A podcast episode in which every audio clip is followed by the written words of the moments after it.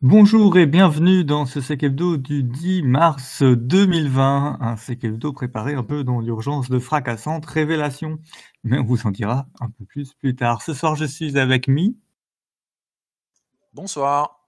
et Das, Bonsoir à tous. et on doit parler euh, d'un petit peu de Let's Encrypt, de euh, Intel et du Secure Boot, euh, de l'utilisation de Slack pour euh, s'introduire plus loin dans un système informatique, d'Avast, euh, de force majeure d'un point de vue juridique versus ransomware, d'un corner vuln euh, intéressant et d'un peu de discussion sur Vigilant et donc je hack quelqu'un qui fait du mal, etc. Puis au final la police débarque. Et enfin, une petite découverte de la semaine. On est déjà bien à la bourre, donc on commence. euh, on ouvre le comptoir, c'est parti.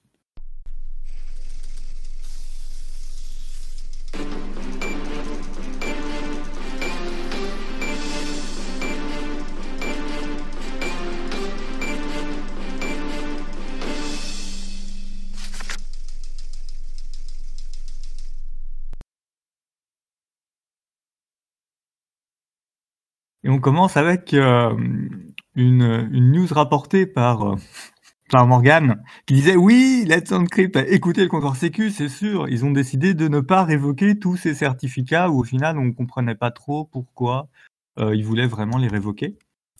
Euh, Let's Encrypt s'est exprimé sur le sujet. Ils ont dit les règles de gestion des, autorités de certification, c'est que quand vous avez quelque chose qui a été des certificats qui ont été émis en ne respectant pas vos règles d'émission, ben vous devez les révoquer. C'est pour ça qu'ils avaient prévu de révoquer euh, CF, euh, le comptoir euh, de la semaine précédente, quelques millions de certificats.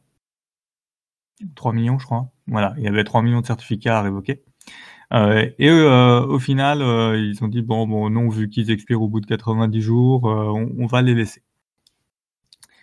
Comme quoi, la raison peut l'emporter parfois. Das, toi, tu dois nous parler de euh, Intel Secure Boot. J'ai cru voir passer un truc. euh, Ah j'ai c'est, pas- c'est sans transition là. Ah ouais, Euh, c'est sans transition. Bah ouais, Celle-là, ouais, vous en avez probablement entendu parler. On en a même vu passer sur YouTube de, de, de cette, cette petite histoire. Donc, ça parle du, ça parle du Secure Boot de chez Intel et de la perte de confiance dans le Secure Boot Intel. Alors, c'est des chercheurs de Positive Technologies qui, pour l'instant, ont juste publié un teaser de leur, leur papier complet. Euh, pour l'instant, ils annoncent euh, une vulne en fait dans la boot ROM du contrôleur de tous les chipsets Intel. Euh, la vulnérabilité, en fait, c'est un timing un peu serré au démarrage de la machine pour pouvoir lire ou écrire directement dans la mémoire vive du chipset avant que euh, le, le contrôleur de mémoire, donc l'IO-MMU, euh, ne vienne sécuriser tout ça, tout ça en, en empêchant ces appels, puisque elle- elle- à partir de ce moment-là, elle viendra les filtrer. Et donc ce genre d'accès mémoire, c'est ce qu'on appelle un DMA euh, pour Direct Memory Access. Et là, le problème, en fait, c'est que, euh, bon, bah, au-delà du fait qu'on est capable de lire et écrire dans la, dans, la mémoire, ça, c'est la vulnérabilité. Mais une des conséquences de la vulnérabilité, c'est que comme elle est dans la ROM, euh, on peut pas la patcher. ROM, c'est Read Only Memory, et donc, en fait, c'est de la mémoire qui est écrite une seule fois à la production en usine.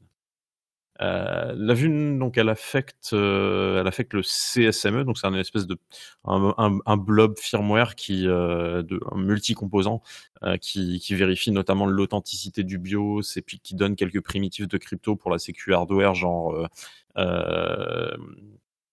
pour la sécurité software, pardon, genre les genre les TPM software quand vous n'avez pas une puce dédiée, les DRM pour quand vous voulez faire de la de la de la, du décodage de vidéos propriétaires euh, en, faisant, en confiance au système, euh, et ben vous appuyez sur ce genre de primitif. Donc on parle souvent en fait de, de chaînes de confiance en architecture. Donc bah là par exemple la ROM vérifie le BIOS, le BIOS vérifie le kernel, le kernel vérifie le système de fichiers.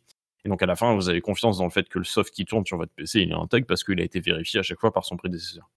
Et pour la ROM, bah, en fait c'est la racine de la confiance, euh, root of trust. Euh, parce que tout, part de, là, c'est le premier truc qui est exécuté. Euh, du coup, bah, en fait, maintenant, sur toutes ces plateformes euh, Intel, donc, dont, le chipset est vulnérable, mais apparemment, c'est vraiment quasiment tous les chipsets, on on peut plus avoir 100% confiance dans ce qui tourne à la fin parce que le tout premier maillon de la chaîne de confiance est cassé. donc c'est ça que le, titre des chercheurs voulait faire passer comme message, c'est on perd la confiance dans la racine de confiance qui est la base de la chaîne de confiance. Et donc notamment en fait, euh, pourquoi est-ce que euh, c'est, euh, utilisable par un attaquant? C'est parce que bah, comme c'est une vulne dans le bootrom et que ça permet de contourner la vérification de l'authenticité de certains modules firmware du CSME, euh, finalement, ça veut dire que euh, peut euh, mettre un, module firmware qui avant le BIOS, donc qui va pouvoir contourner la vérification du BIOS, et donc ensuite on va pouvoir mettre un BIOS qu'on veut, qui va pouvoir contourner la vérification du kernel. on va mettre le kernel qu'on veut, et puis à la fin le PC est complètement backdooré. Euh, alors, il faut quand même pas mal euh, tempérer euh, tout, tout, tout, ce que les chercheurs ont trouvé, parce que, bon, évidemment, ça va être un problème pour, pour, beaucoup, de, pour beaucoup de gens, mais pour la majorité des personnes, ça n'en est pas un, dans la mesure où, à ma compréhension du, peu de, de ce qu'ils ont publié aujourd'hui, c'est une attaque qui est purement physique. Donc, il faut vraiment ouvrir le PC, euh, venir, se, venir se brancher physiquement sur des pattes de mémoire et puis faire plus, plusieurs attaques en timing serré. C'est pas, ça demande un petit peu de matos, ça demande un petit peu de connaissances aussi. Euh, et puis dernier dernier point, c'est aussi qu'ils préviennent qu'il y aura pas mal d'autres problèmes à venir, euh, puisque l'attaque décrite en fait doit pouvoir trouver la, la, valeur d'une clé qui n'est pas différenciée. Une clé qui n'est pas différenciée, ça veut dire qu'elle est, est identique sur tous les chipsets qui existent et que notamment cette clé-là est utilisée pour, euh, pour faire du chiffrement de, de disques euh, software et également pour faire la copie des données protégées par DRM. Euh, donc théoriquement, c'est dans le futur des informations qui seront plus sécurisées. Du coup, par contre, ça va pas permettre de contourner ta TPM. Alors, je, pense, je pense au, à ce qui est euh, bah, déchiffrement du disque Parce que finalement, quand tu fais une attaque physique, c'est ce qui t'intéresse alors ça dépend, puisque tu as plusieurs types de, TPM. Tu as des TPM hardware, euh, tu as des TPM euh, software, et dans les TPM hardware, il faut distinguer ceux qui sont sur le die et ceux qui sont à côté. ceux qui sont à côté, tu peux intercepter les communications sur le bus, et bon bah t'avais avais beau avoir un TPM physique, finalement tu n'étais pas tellement sécurisé. C'est une attaque qui avait été, enfin, qui est connue depuis de longues dates, mais qui avait été très pratiquée. il me semble qu'il y avait eu un gros article l'année dernière là-dessus. Et puis évidemment, tous les TPM software, bah, du coup, sont pétés euh, par, par cette attaque. Euh, donc il faut vraiment, enfin, il y a certains types de TPM physiques qui, euh, qui restent protégés, mais, mais comme, le, comme Intel a voulu se déplacer vers le TPM software, eh ben, tu as ce problème-là aujourd'hui que, par exemple, Apple et AMD n'ont pas. Ok, donc finalement, la reco euh, qu'on a eu contre des attaques assez avancées sur le TPM, qui était euh, mettez votre code PIN euh, pour débloquer le secret de la TPM, reste, reste valable, parce que finalement, même si tu casses ton socle et que tu es, prêt à intercepter finalement ce que va dire la TPM, si la TPM elle lâche pas tant que le user n'a pas donné son code PIN, le secret ne sortira pas. Alors oui, mais euh, comme ça reste une attaque physique, euh, il faut considérer qu'en fait, donc voilà, donc t'es es, parti, t'es parti du boulot à l'heure à laquelle tu pars du boulot d'habitude, et puis ensuite il y a un attaquant qui est venu, il a backdooré ton PC, et puis il est reparti, et puis le lendemain matin, quand toi tu reviens, bah, finalement tu fais aucune différence par rapport à ton PC de la veille, mais en réalité il est capable d'exécuter du, du, code sans, sans que tu le saches. Donc c'est l'intrusion rémanente, et oui, ok, ouais. Bon, ça fait quand même des scénarios où on est motivé pour voir ce que tu fais il faut être très très motivé, c'est pas tout le monde qui est visé. Hmm. Ok. Euh, qu'est-ce qu'on a après hein? On n'a pas de transition surtout. On n'a pas de transition, mais je crois sur aucune des news dans la transition ce soir. Euh, parce qu'en plus, ah oui, on, passe à Slack. Ok. Alors, euh, il y a un post qui est sorti sur, sur SpectreOps qui parle de comment ils utilisent l'omniprésence de Slack et euh, le fait que Slack soit au carrefour de très nombreuses demandes dans euh, la conduite des activités informatiques, on va dire ça comme ça. pour aller plus loin dans leurs intrusions. c'est un article qui reprend finalement comment vous détourner. Donc c'est Slack en l'occurrence. ça pourrait, je dis bien pourrait parce que je pense que c'est sécurisé différemment en Teams, mais toutes ces solutions qui sont finalement utilisées à la fois pour savoir ce qui se passe dans ta chaîne d'intégration, pour pousser tes, tes commits, pour obtenir, échanger des mots de passe, parce que malheureusement, bah oui, il y a des gens qui changent les mots de passe toujours par des canaux en clair. les attaquants, une fois qu'ils ont pris un accès sur une machine, donc là, pour, pour leur cas, il faut qu'ils soient capables de lire euh, ce qu'il y a dans euh, AppData, Roaming, Slack. Donc, il faut être capable de lire le euh, dossier de l'utilisateur. Donc, globalement, il faut être admin ou le compte de l'utilisateur. Moi, s'il y a le compte de l'utilisateur, il y a un problème. Et c'est pareil sur, sur Mac. J'ai pas lu les spécificités en termes de chiffrement sur Mac. En gros, si vous avez l'appli Slack, le, dans ces fichiers-là, on retrouve votre token. Et ce token, une fois euh, récupéré et utilisé depuis notre machine, permet euh, d'établir la session et d'avoir euh, tout ce que vous voyez dans votre terminal, dans votre terminal Slack.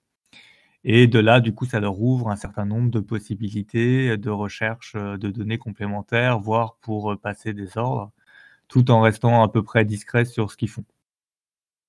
je ne veux pas rentrer trop dans le détail. Euh, ce qu'on peut dire en termes de sécu, parce qu'il y a un argument euh, dont on discutait un peu. Euh, donc, ils ont quand même contacté Slack en leur disant bah, vous stockez quand même ces jetons en clair et du coup c'est quelqu'un qui est capable de lire le file system et capable de récupérer ce jeton et de le réutiliser sur une autre machine. c'est un peu embêtant parce que vous pourriez utiliser des mécanismes de chiffrement, que ce soit. Faudrait relire l'article sur la partie macOS. Sur Windows, il y a euh, la DPAPI qui permet de chiffrer en disant euh, c'est que dans le contexte de l'utilisateur, donc avec une fois qu'on a ouvert la session de l'utilisateur, qu'on est en mesure de déchiffrer le contenu du fichier. Euh, et sur macOS, il y a un équivalent avec la keychain. Slack a répondu que oui, effectivement, mais de toute manière, ça veut dire que vous êtes déjà capable d'exécuter du code sur la machine, que vous avez déjà le contrôle de la machine et donc il y a de nombreux autres moyens de récupérer ces secrets, euh, dont de l'interception réseau, je suppose, enfin bref. Euh, et donc ils estiment que c'est pas leur priorité, ce serait bien, mais c'est pas dans leur priorité de, s'occuper de ça. Euh, bon, moi je suis, je, suis assez d'accord. Ouais, ils sont pas tort. Hein. Au sens où de, de tous les vecteurs d'attaque, euh, c'est vrai que bon, tu pourrais. Alors, c'est un peu compliqué quand même de le faire en interception réseau parce qu'il va falloir pousser quand même un certificat trusté, machin. Bon. Euh, mais il y a d'autres moyens, il y aura d'autres moyens de le récupérer, euh, de récupérer juste faire un dump de l'appli, un dump mémoire. Je suppose que dans la mémoire, le token il est là. donc voilà. Mais ce qui est le plus intéressant dans cet article, pour moi, ce que je trouve, c'est de se reposer la question dans le modèle de menace euh, j'ai cet outil-là, cet outil-là, il sert à piloter des opérations, il sert à échanger des secrets. Euh, c'est quelque chose qui est euh, très intéressant pour un attaquant. Et ils ont eu, ils disent, ils ont eu qu'un seul client qui avait déporté son authentification sur ADFS et là ils se sont cassés les dents pour récupérer le, token, mais ils savent pas pourquoi. Ils n'ont pas trop compris si c'était ADFS qui apportait un truc ou et ils se faisaient à chaque fois toper par un deuxième niveau d'authentification. Et euh, alors moi qui connais un peu ADFS, je pense qu'effectivement, quand on a ADFS plus la double authentification, euh, Microsoft avait contré une attaque qui permettait de bypasser la double authentification. Donc dès que tu dois changer de machine, je pense que tu te fais toper et ça respawn. Le, le token hmm. qui est dans l'application n'est pas suffisant. Il y a un autre token qui sert à la clé MFA. Et bon, je pense qu'ils se sont fait avoir parce qu'il faut, faut, bien connaître le produit et comment c'est caché pour réussir à feinter cette partie-là d'ADFS. Mais globalement, parce que moi j'entends assez souvent quand même que les quand on essaye de passer des gens qui étaient sur Slack à d'autres choses, genre Teams, que c'est compliqué parce qu'ils disent oui, mais euh, Slack, je l'installe comme je veux, je fais ce que je veux et euh, j'ai pas envie d'enroll mon device et machin et machin. Enfin, c'est un problème ça. Sauf que derrière, euh, ça ouvre des portes et, et ben, ça peut vous faire une ressource pour expliquer que Parce que généralement, c'est des devs que ben, derrière, voilà, tu mets en risque l'entreprise quand même quand tu installes ton Slack n'importe où. Quoi. voilà. Et donc, on n'a toujours pas de transition. Je crois qu'on n'en aura pas. Puisqu'on va passer à de l'antivirus, Avast. Ouais, euh, c'est rapide, c'est rapide. C'est euh, qui, a, qui a posté sur Twitter. Alors je pense qu'il en a eu finalement marre d'Avast. Euh, il a remarqué qu'en fait euh, Avast intègre un, parseur JS complet euh, pour faire des heuristiques sur euh, est-ce que le, code JavaScript que votre client euh, web est en train de, télécharger, euh, est-ce que ce, code est vulnérable ou pas? Euh, Donc bah, du coup ils ont codé un parseur, jusque là ça semble logique. par contre, bah, ils l'ont pas du tout, ils l'ont pas du tout sandboxé et le parseur tourne directement en système sur Windows. C'est évidemment un problème majeur d'architecture. donc j'ai l'impression que ça l'a finalement saoulé en fait de voir ça et qu'il en a eu sa claque des, des problèmes chez Avast. Et donc, du coup, il a, il a sorti l'intégralité du parseur euh, de, de d'Avast et il l'a mis dans, une, dans un petit Docker et vous pouvez le lancer sur votre Linux directement. Euh, et donc euh, faire de la recherche de vuln directement sur le parseur de, d'Avast. Voilà, j'avais trouvé ça marrant. et puis Avast, ils ont été épinglés encore cette semaine là parce que je sais plus ce qu'il y avait dans leur moteur, mais c'est une passoire. Euh, je suppose que c'était dans leur capacité d'interception TLS, je crois, qu'il y avait des problèmes. Bah là, on est, là, on est, là, oui, on est quelque part un petit peu dans la, dans l'interception TLS, dans la mesure où euh, si jamais Avast il est capable de voir le code JavaScript que le navigateur il est en train de télécharger pour l'exécuter, euh, ça veut dire qu'il est capable de faire l'interception TLS. Hmm. Ça va pas améliorer l'image de ce machin-là que je supporte déjà pas, mais on va dire que c'est personnel. Après, ça reste un antivirus euh, consumer grade. Euh, par contre, bah là, le problème, c'est que euh, je sais pas combien, c'est de millions d'endpoints qui peuvent être compromis si jamais on trouve une vulne là-dedans. Après, ça fera comme les vulnes sur... Millions. Combien? 400 millions. 400 millions d'utilisateurs Avast Hmm. Bon, ils seront pas tous pétés d'un coup, mais. Euh, mais après, ça fait comme quand on a eu les vulnes sur, sur l'engine Microsoft, hein, sur le Windows C'est la même chose. C'est la même chose. Quand, quand, ça sort, tu as intérêt à ce que le patch automatique descende vite. Sachant que euh, pour l'instant, il n'y a pas de vulne, euh, et sachant que c'est un composant que Avast peut mettre facilement à jour. Maintenant, ça enlève rien au fait que leur architecture, elle est pourrie. Voilà, voilà. Ah si, on a peut-être une transition parce que finalement, si vous avez un virus, eh bien, ça ne vous dédouane pas de vos obligations contractuelles. Euh, il y a des entreprises et notamment des sociétés de services qui étaient censées exploiter des euh, systèmes informatiques récemment qui se font taper sur les doigts parce que euh, soit ils étaient censés faire des sauvegardes et ils n'ont pas fait, soit ils disent tout simplement ah oui mais c'est un ransomware, c'est un une force majeure. Et donc c'est parti quand même euh, en appel là, et donc euh, la cour d'appel, euh, j'ai utilisé juste cette phrase magnifique. Un virus informatique ne représente ni un caractère imprévisible, ni un caractère irrésistible, et ne constitue donc pas un cas de force majeure, ni même un fait fortuit exonératoire de responsabilité. Parce qu'en fait, pour faire valoir la force majeure qui vous dégage de toute responsabilité, puis qui généralement vous dégage aussi de toutes les polices d'assurance, euh, il faut que ce soit imprévisible, il faut que ce soit irrésistible, insurmontable. Donc euh, l'imprévisible, on sait que ça va arriver, on sait qu'il y aura du ransomware, on sait qu'il y aura des virus, on sait qu'il y a des choses qui peuvent détruire l'infrastructure, qui peuvent chiffrer. Donc c'est pas imprévisible, donc il faut faire ce qu'il faut pour contrer. Euh, c'est pas insurmontable parce qu'il y a euh, des techniques aujourd'hui qui permettent de sauvegarder ces systèmes, puis de restaurer, voire euh, de limiter l'exécution de tel, de tel malware. Et donc, euh, faut pas compter là-dessus pour euh, dire euh, pas touche, c'est pas ma faute. donc c'est ça. Après, on, verra si on peut faire un, un, bout d'épisode sur une autre décision de justice qui est, est intéressante sur le cas justement d'une entreprise qui faisait de la sauvegarde et, et qui a échoué quand on leur a demandé de restaurer. ils n'ont pas pu restaurer. Par contre, ça faisait longtemps qu'ils facturaient quand même tous les mois les services de contrôle de sauvegarde. Et, apparemment, ils se sont bien fait déboîter du tribunal, ce sera intéressant de revenir là-dessus. Et enfin, euh, enfin, Mi. On va, passer à un truc là. euh, c'est pour ça qu'on est un peu en retard ce soir, c'est qu'on a commencé à ouvrir le corner vuln. On, on est parti euh, en PLS. Euh, est-ce que, est-ce que tu t'es remis, toi, Mi Euh, remis, euh, je sais pas, mais en tout cas, on va faire en sorte que ça commence à être intéressant sur les vunes, là, parce que je sais pas où on va commencer, hein, mais on va essayer de finir. Alors, euh, moi, je pense qu'on va commencer déjà par un truc bien chiant et bien long que j'ai pas encore fini de lire, donc je vais vous donner rapidement euh, ce que j'ai euh, comme euh, information. Euh, dans un premier temps, euh, il faut que je me mette dans le live. Voilà. Nous allons commencer par du bas niveau avec des vulnérabilités processeurs et on en a deux.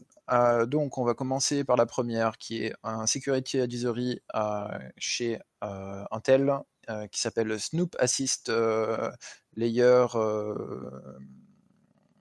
One Default je crois.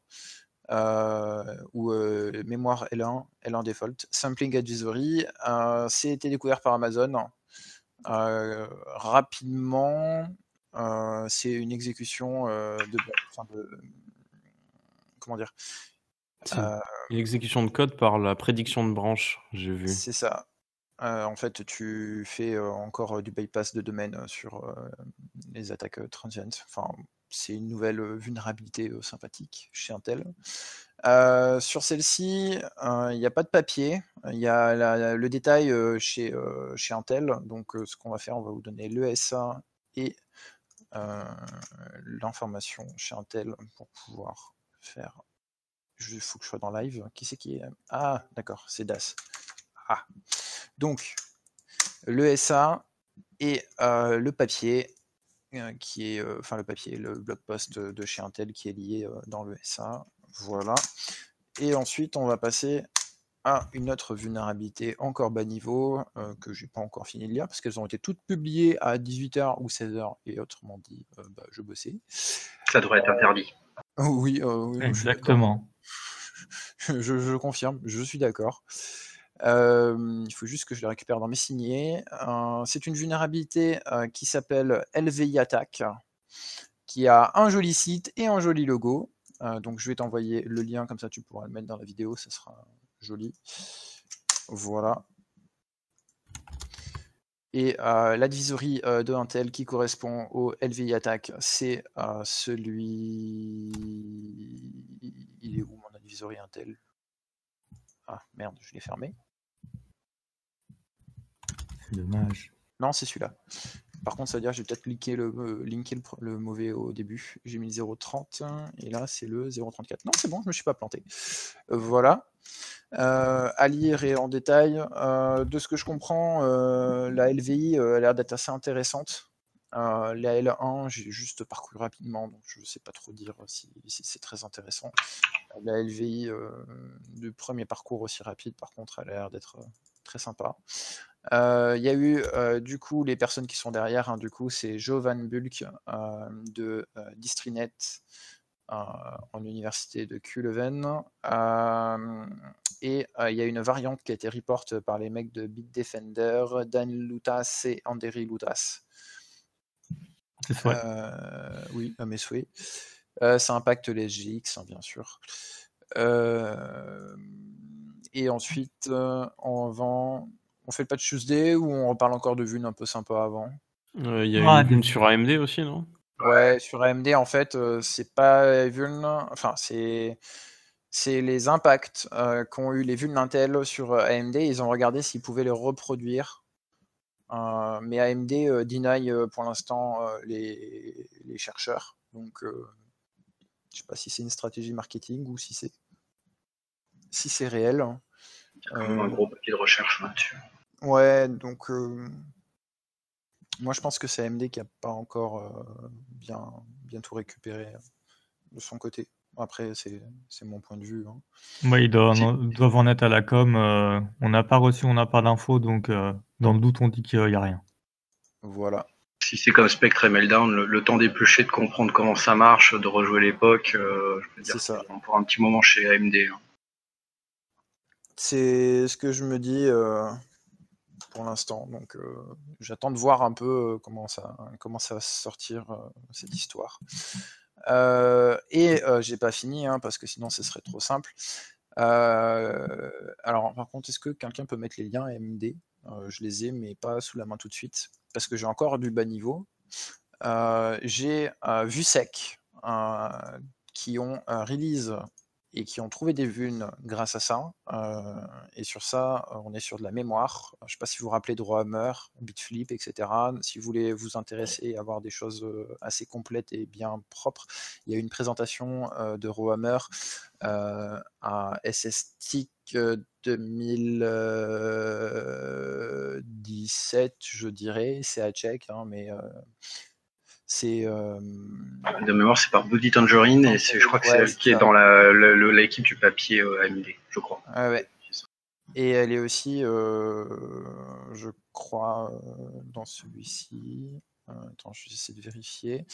Donc, Tripass, c'est un framework pour détecter des vulnérabilités sur, sur ça. Et ils ont trouvé des variantes de Rohammer sur là, que je ne me trompe pas, DDR4. Voilà. Ah, c'est marrant ça, parce que DDR4, on a toujours dit qu'elle n'était pas vulnérable à Rohammer parce que les timings étaient. Euh, enfin, le, rafraîchissement était trop, euh, trop fréquent. Ouais, ben tu vas voir que non. C'est quoi, c'est une histoire d'horloge? Euh... ouais, parce qu'il faut venir pourrir le, le bit de la, de la selle à côté et que, en gros, s'il est, il est suffisamment souvent refresh, tu peux pas. Alors, euh, je vais te sortir ça. C'était le, cas pour DDR3 et DDR4, il me semble. Euh, il est où le Discord? Il est là. Hop, voilà, le papier, il est là. Ça, c'est AMD, hein, du coup. Hein. Ouais, c'est le papier d'AMD que je vous ai poussé. Ensuite, euh, du coup. Pour ceux qui se demandent, c'est Galadrim, la nouvelle voix. Voilà. ensuite, du coup, là, vous avez vu sec avec Tripass pour le framework et du coup, leur site où ils vont vous expliquer hein, ce qu'ils ont trouvé. Et enfin, euh, ah non, il y a aussi ça aussi. On a une vulnérabilité euh, sur PPPP euh, qui concerne beaucoup de constructeurs, une RCE. Et bah, bien sûr, comme on aime, ça a été balancé sur Packet Storm Security ce matin ou hier, je sais plus. Hein, donc, ça, c'est une vuln qui est dans le driver Linux et qui est souvent compilée par défaut partout. Hein. Ouais. Autant vous dire que niveau impact, on a plus de 99 vendeurs, je crois, sur euh, le, la vulne, euh, enfin le CRTCC. Attends, je La PPP, ouais, mais finalement, il y a peu de monde. Enfin, même si ton, ton, ta stack et les, les, stacks de quasiment tout le monde sont concernés, en fait, il y a très peu de monde qui arrive, puisque bah, il, il faut être, euh, enfin, il faut pouvoir communiquer avec l'interface PPP. C'est du layer 2, donc en gros, il faut avoir déjà pourri un opérateur pour pouvoir contrôler ses box à distance. Et donc, du coup, si tu as déjà enfin, si as déjà pourri un opérateur, il peuvent déjà réactiver le SSH en SNMP. Donc bon, je, m'attends pas à un impact fort euh, du côté des box opérateurs. Peut-être certains routeurs, euh, quelques attaques physiques que tu pourras faire dans un cabinet euh, après, ouvert, après avoir ouvert un placard en rentrant derrière, quelqu'un sans badger, mais je vois pas beaucoup plus que ça. Tu, seras surpris de voir quand tout sera mis à jour le nombre de, d'équipements euh, concernés. Non, mais équipements concernés, oui, mais exploitables, non. Ah, exploitable. Euh, j'attends d'avoir des retours de tests, hein, parce qu'il y a des trucs euh, qui, sont vérifiés. Mais je sais pas encore sur celle-ci. Mais elle est quand même dans, plein de noyaux. C'est un truc un peu, un peu qui pue, quoi. Bah, le truc, c'est qu'il faut vraiment pouvoir manier de Mindle niveau physique pour, euh, pour l'exploiter, celle-là. Quoi. Ouais, mais euh, moi, je, suis assez euh, inquiet sur tout ce qui va être cloud. Tu vois. Je sais pas trop. J'attends d'avoir plus d'informations. Je sais que notamment chez Wine River, ils en ont bouffé plein. Nous, on a revu rapidement cet après-midi des, des advisories chez Wine River. Il y a pas mal de, mmh d'impacter. Euh, j'ai vu que Synology s'est fendu d'une communication aussi sur son Twitter, ce qui est assez rare, donc euh, c'est pas mal. Euh, Red Hat, bien sûr, ils sont impactés. bon, on peut donner rapidement des noms Amazon, Arc, Debian. de toute façon, il y a toutes les distribs, hein, faut pas trop se poser la question. C'est ça. Mais par rapport à, au vu de Tomcat, c'est moins grave, quoi. c'est moins prioritaire. C'est ça. les Tomcat, on en a déjà parlé, non? Oui, oui, on en avait parlé. Ah, oui, que je me perds pas dans mes. Maintenant, c'est exploité massivement. Ah oui, bah ouais, on peut faire un retour rapide. Hein, c'est dans le corner view. Non, les Tomcat, honnêtement, si vous n'avez pas patché et que vous êtes exposé, c'est fini, hein, vous êtes pété. Hein. C'est comme pour voilà, c'est comme pour la CVE 2020 0688 de tête, la RCE Exchange. Euh, alors, vous avez eu au début semaine euh, ou au début fin, fin de week-end des papiers en disant que c'était à péter, etc. Euh, les premières exploitations, elles remontent à des plus 1, voire des plus 2 de publication des premières exploits. Hein. Donc, même chose, hein, si ça vous l'aviez pas patché, vous avez du souci à vous faire. Hein. Donc, je vous conseille du coup l'article de Trusted Sec sur, mais je crois qu'on en a déjà parlé, sur ça, faites de la forensique dessus parce que ça a été exploité en masse. donc PPP c'est fait, ça c'est fait. Il y en avait d'autres. Ouais, mais je le garde pour la fin, le patch Tuesday. Je sais que j'avais autre chose. Attends, je vérifie mes, mes signés. Mais patch Tuesday, effectivement, on va en parler. Le patch qui tue. Non, il tue pas, c'est juste qu'il te met mal, hein, on va dire ça comme ça. Hein. Ah si, et du coup, on va je, garde ce lien juste pour après parce qu'il va être pertinent quand on va parler des vues après.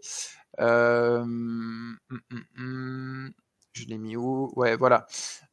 Zo, qui est un framework a priori assez connu. Moi, j'avais déjà entendu le nom, mais je ne m'étais pas plus penché que dessus. ils ont refusé de répondre à plusieurs fois à un chercheur. Et donc, il avait déjà fait des publications et il s'était concerté avec d'autres chercheurs pour savoir si Zo répondait, etc. Il est parti du fait qu'il répondait pas et donc il a drop 3 0D, euh, je crois, RCE euh, sur Zo. Euh, donc une seule ça suffisait, hein, mais bon, il a tout droppé. C'est quoi Zo C'est quoi, quoi ce truc? Alors attends, parce que j'avais gardé ça quelque part. pareil, ça me dit quelque chose. Zo, je crois que c'est un CRM. Euh, alors attends, Zo, RCE, euh, Drop, tu vois, on va retrouver rapidement l'article. Euh, Vexed Researcher, ouais, c'est ça. Après, voilà. Hein. Manage Engine. tac, tac, tac. Zo, Manage Engine, Desktop Central. Mm On va continuer, on va chercher, on va retrouver. Ouais. Et donc, en fait, il faut savoir qu'ils ont droppé. Hein. Donc, vous avez l'advisory qui est là et l'exploit qui est là. Je vais vous donner l'advisory, l'exploit, vous le cherchez, c'est pas, pas très compliqué. De toute façon, c'est public. Hein. Voilà. Hop, on a notre ami Zoho qui s'est fait drop CRCE. Euh, ensuite, j'avais aussi c'est un truc qui fait CRM, mail. Ouais, c'est une, grosse boîte pour plein d'autres choses. Mmh. Euh, vous avez aussi euh, potentiellement 40 000 WordPress qui sont compromis euh, avec un plugin qui a été pété, qui s'appelle Temrex, un add-on qui a été patché hein, maintenant, mais qui a été compromis pendant un certain temps. donc c'est WordFence hein, qui a trouvé ça. Hop, donc, si vous aimez les vulnes sur les WordPress, en fait, il faut savoir que les WordPress, ça va peut-être pas vous impacter tout de suite, hein, mais ça peut vous impacter notamment pour tout ce qui va être C2 hosté. Donc, à surveiller hein, quand vous voyez du WordPress. Hein. et il m'en manque un que j'avais mis quelque part. Ah oui, bah voilà. les Citrix, euh, en fait, je suis encore en train de les évaluer, celles-ci. Euh, il y en a trois. Euh, donc il y a deux il y a un info leak, un cache bypass et un cache fail, je sais plus. attends, je vais récupérer ça avec ça. cache bypass, cache poisoning, ouais c'est ça le troisième qui me manquait. Et en fait, celui moi qui m'intéresse, c'est pas celui-ci, celui-ci, non, c'est ouais, c'est celui-ci. En fait, sur la vulne information disclosure, par défaut, il met qu'on peut faire du HTTPS sur slash logon, thème, default, resource, config, etc. Et du coup, avoir des informations sur moi, je me demande si en changeant l'URL et qu'on remet du coup le smb.conf qu'on trouvait sur, sur nos appliances Citrix, il y aurait moyen de le reliquer encore une fois. Donc je suis en train de, vérifier ça. Je sais pas, sur Citrix on est un peu, un peu sensible en ce moment, donc c'est ça à se garder dans la tête. Hein. et puis on a eu aussi la publication de l'exploit de la WebLogic, donc la 2020-25-55 hein, cette semaine, le 7 mars exactement. Enfin cette semaine, la semaine de, de Sekebdo quoi. Et est-ce que j'avais encore autre chose que j'avais mis de côté? Oui, une RCE euh, chez euh, GitHub qui a été publiée pour NoSQL. Euh, pas une RCE, une authentication bypass, excusez-moi. donc la CVE 2020 5251. Donc celle-là, elle est plutôt pas mal. Hein. je vous mets le lien. J'essaie de les mettre en même temps. si j'en ai oublié un, vous me le dites. Hein. Voilà. Euh, et euh, je crois que c'est tout hein, pour, pour cette partie euh, de non-Patch Tuesday. Et maintenant, on va partir à la partie Patch Tuesday. Oui Alors, on s'assoit bien profondément dans le siège et on respire. euh, bon, trêve de, de blague. Hein. on va passer... Ah non, parce que c'est pas drôle. Ouais, c'est pas ouf, euh, on va dire, cette, euh, cette fois-ci. Euh, donc, on va commencer avec Talos. Il y a dans ce qu'ils ont highlight la 2020 0684 qui est une RCE sur du LNK. Donc ça c'est toujours pas mal hein, pour du phishing, on aime bien. comme derrière après il y a de la RCE sur Microsoft Media Foundation. Ensuite il y a une blinde de RCE euh, sur euh, le scripting engine, si je ne me trompe pas. Euh, chaque raccord scripting engine. après, dans les VBS Script Engine aussi, vous en avez quelques-uns dans le GDI, le GDI, ouais. mais moi, ce qui m'avait un peu trigger, je pense pour le phishing qui va être utilisé très rapidement, ça va être la, la RCE Microsoft Word. Enfin, il y en a plusieurs. Hein mais je pense qu'il y en a une qui, qui va pas tarder à, sortir. Notamment pour du phishing, je pense que celle-ci peut être intéressante. ce qu'ils expliquent du coup, c'est qu'il faut qu'il ouvre le mail. Voilà, tout simplement. Alors je ne sais pas si la prévisualisation via le Outlook, ça compte comme ouverture ou pas tout de suite. C'est à, vérifier ou pas. Ouais, il me semble que par défaut ça désactive tous les contrôles, la preview. Ouais, mais. Euh, mais ouais, c'est à vérifier. Ouais. Hmm. Euh, ensuite, il y a la CVE 2020-07-61. Euh, celle-ci, elle m'a l'air d'être sympa aussi. L'attaquant qui exploite le bug, du coup, OL licence, j'imagine que ça doit être quelque chose qui doit vérifier les licences en Heartbeat. c'est une tâche planifiée avec un level system. Et on peut remplacer un fichier légitime avec un 1 pour pouvoir corrompre la mémoire. Et derrière, on peut récupérer une RCE, probablement. donc après, je ne vais pas toutes les faire, hein, il y en a 117. Hein. Il y en a une aussi qui est assez intéressante, hein, qui est sur du RDP, donc sur le Remote Desktop Connection Manager, en information disclosure. Donc si vous exposez votre RDC man, du coup, s'il il récupère, il peut lire de manière arbitraire des fichiers euh, via XML, entity XXE déclaration. Euh, et donc, euh, il aurait a priori juste à, crash, à, crafter un, fichier RDG. Donc, à se garder aussi de, côté, je pense, celle-ci. Après, si on regarde du côté de ce qu'a mis en highlight zéro d'initiative, il y a du patch Adobe, hein, bien sûr, hein, comme dans tous les patchs Microsoft. Euh, après, ça, ça vérifier euh, à part. Hein. De toute façon, Adobe, il y a toujours des trucs euh, pourris dedans. Hum, hum, hum, donc ouais, la RC Windows. Dynamic Business Central Remote Code Execution Vulnerability aussi, donc la 2020, 0905. Je ne sais pas ce que c'est Dynamic Business Central, je suis en train de, googler, je ne connais pas cette solution. A priori, c'est un business management solution. Ouais, Microsoft Dynamics, c'est leur, euh, c'est leur ERP. D'accord, bon, bah voilà. dans l'application Inspector aussi, a priori, il y a une RCE. Donc ça, ça, ça se garder. Euh, il y a beaucoup de, RCE dans les, dans les critical. Hein. Je crois qu'il y en a 25 critical. Euh, après, il y en a quelques-unes qui sont importantes aussi. Il y a beaucoup d'élévation de, privilèges aussi hein, sur euh, ce patch cette fois-ci. Quelques infoliques. je pense qu'il va falloir bien le regarder bien attentivement ce patch. Hein, parce que ça, ça sent pas super bon. Et pour ceux qui pensaient avoir fini avec leur mise à jour de Exchange, ils ont patché une XSS sur le, Exchange server. Ouais, ça faisait longtemps une XSS. Ça nous manquait. Et il y a aussi le 2IS qui, qui, reçoit un fixe. Donc à surveiller. Il y a pas mal de d'infos disclosure là. Ouais, il y a, je pense qu'il y a pas mal de choses à faire dessus. Et puis, bon, on va parler rapidement du drama. Est-ce qu'on parle du drama, Gilles Oui, le drama, le drama.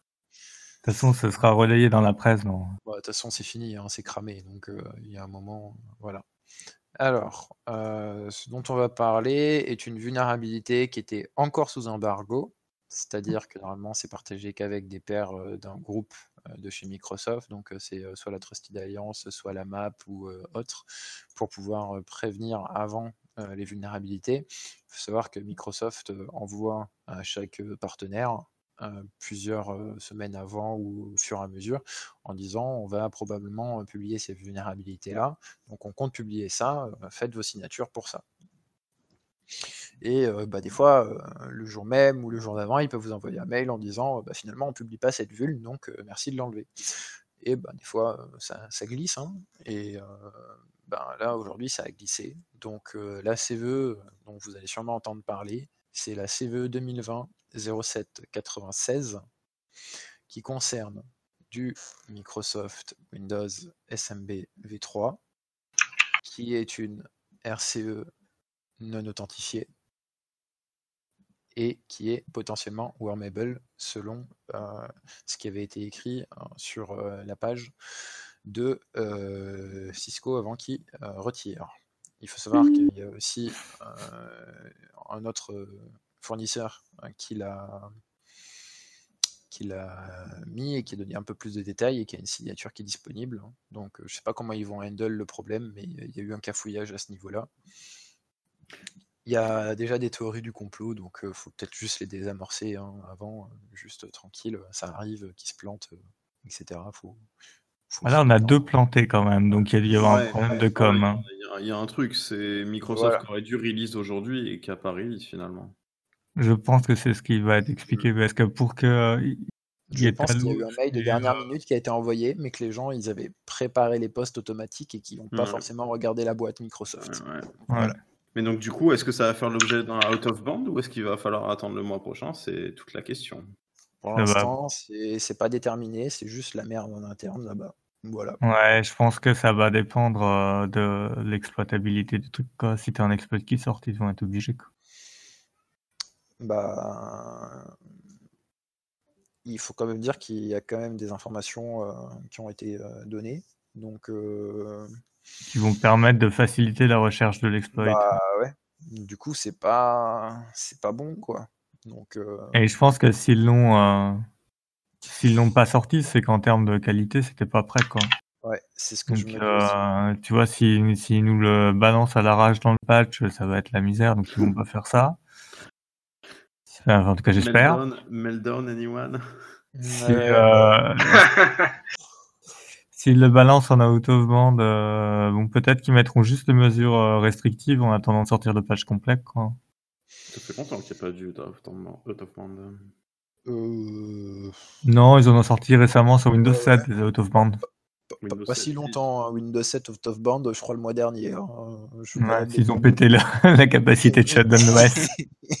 Bah oui, c'est- enfin, il, est, il est end of life. hein. On, a glissé.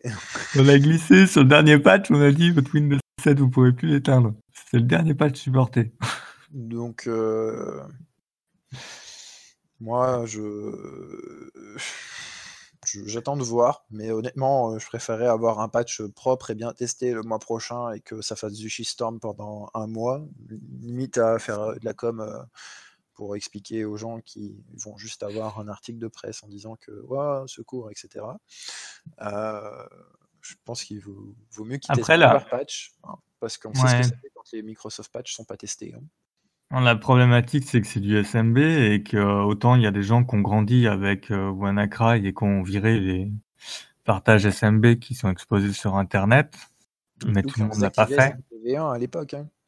Eh oui, hein, parce que c'était SMBV1. hein. Il y en a Oui, qui mais- sont mais si si SMBV1, Tu, tu vois, s'ils ont juste désactivé au lieu de filtrer, bon, ben c'est rebelote.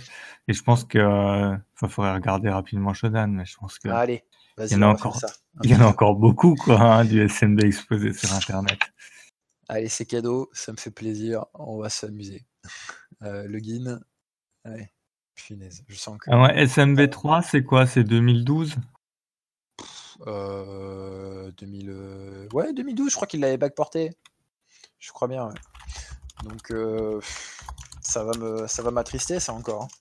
Non, mais c'est surtout que ça concerne que des versions d'OS supportées, j'espère. C'est- C'est 2012, effectivement, et c'est la dernière version, il semble. hein. Alors, port de points. Ouais, il n'y a, y a pas de nouvelle version du protocole, ça c'est sûr. 45. Il n'y a pas de version majeure, en tout cas. Par contre, euh, Oh là là non, c'est Windows 8, 8.1. Ah Oh là là Ah oui, et puis 2012, mais pas R2. Donc euh, 2012 non supporté parce que c'est end of life Windows 2012, pas R2. Alors, vous êtes prêts? Nous sommes sur 1 372 211 possibilités euh, vues sur Internet. Donc après, il y a peut-être du filtré, etc. Bon, la question, c'est entre le coronavirus et le worm euh, basé sur cette vue, lequel des deux se propagera le plus vite? Galadrim a toujours les, les meilleurs, Ouais. euh, les meilleurs Après, insights. bon, Rien à dire. Bon, pour l'instant, c'est que de la spéculation. hein. ouais, on verra. Complètement. ça- Ah oui, Il va oui. falloir rester attentif, quoi. Voilà, c'est à surveiller comme le laisseur holophone, une connerie comme ça. hein. C'est effectivement, hein, du coup, euh, ce qu'on peut donner comme conseil, hein, c'est que même si on n'a pas les informations, etc., euh, peut-être regarder si euh, vous commencez à avoir plus de sollicitations de SMBV3 sur vos interfaces, des choses comme ça. Ouais, de toute En façon, fait, euh, si vous avez du. du... Punaise, je l'ai pas. Gilles, aide-moi. Euh, de requête euh, sur. euh, pour avoir euh, de la volumétrie. Une sonde?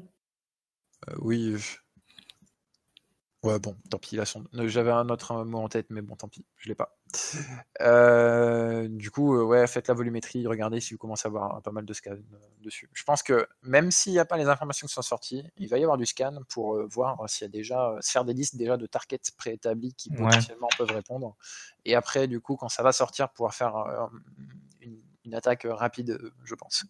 Donc celui-là, j'espère qu'il va pas sortir parce que sinon, on risque de se taper encore Mm. euh, des trucs sympas, quoi. Tu penses qu'il faire un faut, IDS faut pas se mentir, hein, il y, a, il y a encore pas mal de gens qui sont vulnérables à ça, je pense. hein.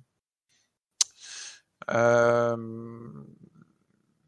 Ouais. Bah voilà, c'est bon, vous avez pas fait d'arrêt cardiaque encore. Bon, bah c'est cool. Ils sont habitués maintenant. Et euh, en recherche sympa qui sont sorties, euh, qu'on peut vous, vous donner comme en liste de lecture, on va dire. Il y en a une chez Cisco Talos euh, qui concerne Bisonal, euh, qui est euh, un logiciel malveillant du, de l'arsenal Tonto Team et qui target exclusivement, enfin quasiment exclusivement la Russie avec du Japon et de la Corée du Sud, ce qu'on voit sur les screens. Ils ont update parce qu'ils ont trouvé des traces récemment publiées en 2020, début 2020. Euh, plutôt pas mal hein, l'article de, blog post. Et puis euh, celui euh, de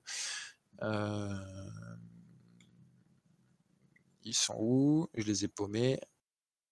Je les avais mis dans les signés. Ah, voilà. L'exfo sur la constellation Lazarus. Gros papier. Et des trucs vraiment pas mal. Je pense qu'il y a des choses à, se, à se garder pour, pour euh, commencer, euh, on va dire, euh, à faire un peu de recoupage entre plusieurs galaxies qu'il y avait sur Lazarus. Et le dernier, qui est chez Cyberizon et qui m'a fait beaucoup rire, c'est les hackers qui hackent les hackers. C'est le titre hein, du, du post, parce que c'est pas drôle hein, sinon. Et celui-ci est vraiment pas mal. hein. Enfin, moi je, vous le conseille sur encore du NGRAT notamment. Euh, sur euh, les backdoors euh, de logiciels, de pentest, etc. Donc, si ça intéresse pas forcément tout de suite votre blue team, ça peut intéresser votre red team qui, des fois, peut aller télécharger des logiciels de version crack pour le tester avant d'acheter, etc. Ce qui arrive dans, dans la vie, hein, il ne faut pas se mentir dessus. Donc, euh, alors, je suis en train de retrouver le blog post. Voilà. Euh, et puis, euh, moi, j'ai une news, euh, je sais pas si tu l'avais mis ou pas, euh, Necurs, on n'en a pas parlé, euh, peut-être en parler rapidement. Ouais, vas-y, vas-y. Euh, du coup, euh, c'est Microsoft euh, qui a pété euh, l'algo euh, de DGA de Necurs et euh, qui enregistre plus de 6 millions euh, de nouveaux euh, domaines chez euh, les euh, registries euh, qui étaient concernés. Voilà. Et du coup, euh, Necurs s'est pris une petite baffe dans la gueule euh, aujourd'hui euh, par Microsoft. Donc, ça va les calmer, je pense, un petit moment. Je suis en train de coller hein, pour Necurs, euh, pour Cyberizon, voilà. Et pour euh, Necurs, hein, j'ai un trade. Je m'en fous du trade. Est-ce que je peux avoir Est-ce que je l'ai encore? Ouais. Euh, Necurs, du coup, ils se sont pris une bonne baffe. Alors, une, comme on, on a rarement vu s'en prendre, euh, on va dire. Euh, pour faire rapidement, euh, Necurs, ils balancent du spam hein, euh, globalement, mais ils font aussi d'autres choses, du vol, de la revente, etc. C'est une grosse galaxie derrière. J'ai bien aimé dans la partie de chez Microsoft où ils disent que sur euh, 58 jours pour un PC, ils ont vu plus de euh, 3,8 millions de spam email envoyés. À Bah, 40, c'est euh, efficace, rentable en termes de temps processeur. voilà. Donc c'est plutôt pas mal. hein. Euh, ils faisaient du DDoS aussi. hein, euh, donc euh, il y a 4467 pages de décisions de justice, si ça intéresse des gens d'aller lire ça. Je pense que s'ils ont fait une annexe en citant tous les registries, c'est peut-être pour ça que c'est long. Mais euh, j'ai peur que ce soit pas ça et qu'ils aient vraiment un dossier euh, béton. Donc euh, je regarderai rapidement, mais il y, a- de quoi lire hein, sur Necurs. Ce qui va être intéressant, par contre, ça va être de voir si les ils ont un accès dérobé entre guillemets Necurs pour mettre à jour leur liste de ces deux ou pas. S'ils n'ont pas d'accès dérobé, ça veut dire que du coup ils sont takedown. euh, Enfin, je pense qu'ils vont pas pouvoir s'en remettre euh, facilement. quoi. Ça serait bien, ça. Ça serait bien. Mais euh, je pense qu'il y a moyen qu'ils aient une backdoor un petit peu, un petit peu sophistiquée euh, de type euh, paquet spécifique crafté qui envoie pour récupérer une mise à jour. ou alors un, un truc hard-codé, je sais pas, un, un fallback. mais je pense pas que ce soit un hard-codé. hein, je pense que c'est plus un. Il y a des, mise à il y a des jour. chances que ça ait été reverse quand même. hein. Ah oui, mais je pense que c'était reverse. Mais bon, à voir euh, comment ça va se passer, hein, parce qu'il y a quand même, euh, c'est quand même un, un gros bout un écure. Hein, c'est pas, c'est pas rien. Donc s'ils sont vraiment arrivés à le take down comme ça, euh, chapeau. Enfin, moi je, j'attends de voir. Après, euh, il y a des chances que euh, côté ISP et law enforcement, euh, il y ait une action conjointe pour nettoyer toutes les toutes les victimes. hein ou peut-être une redite de RetaDup avec, vu qu'il y a eu un size de ces deux, peut-être une désinstallation à voir. Bon, je crois pas trop à la redite de RetaDup, hein, parce que là, RetaDup c'était particulier, et là, je pense pas que ça soit le cas. Qui est une commande pour euh, juste désinstaller. Donc, euh, à voir.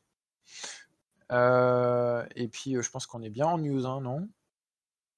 Eh ben, euh, moi, j'en ai une autre un peu plus légère. euh, de... Attends, Donne de la légèreté.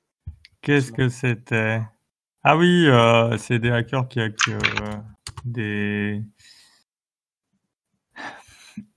euh, des scams call center, là. Donc, euh, Ah oui. Ah bah oui, elle est bien celle-là.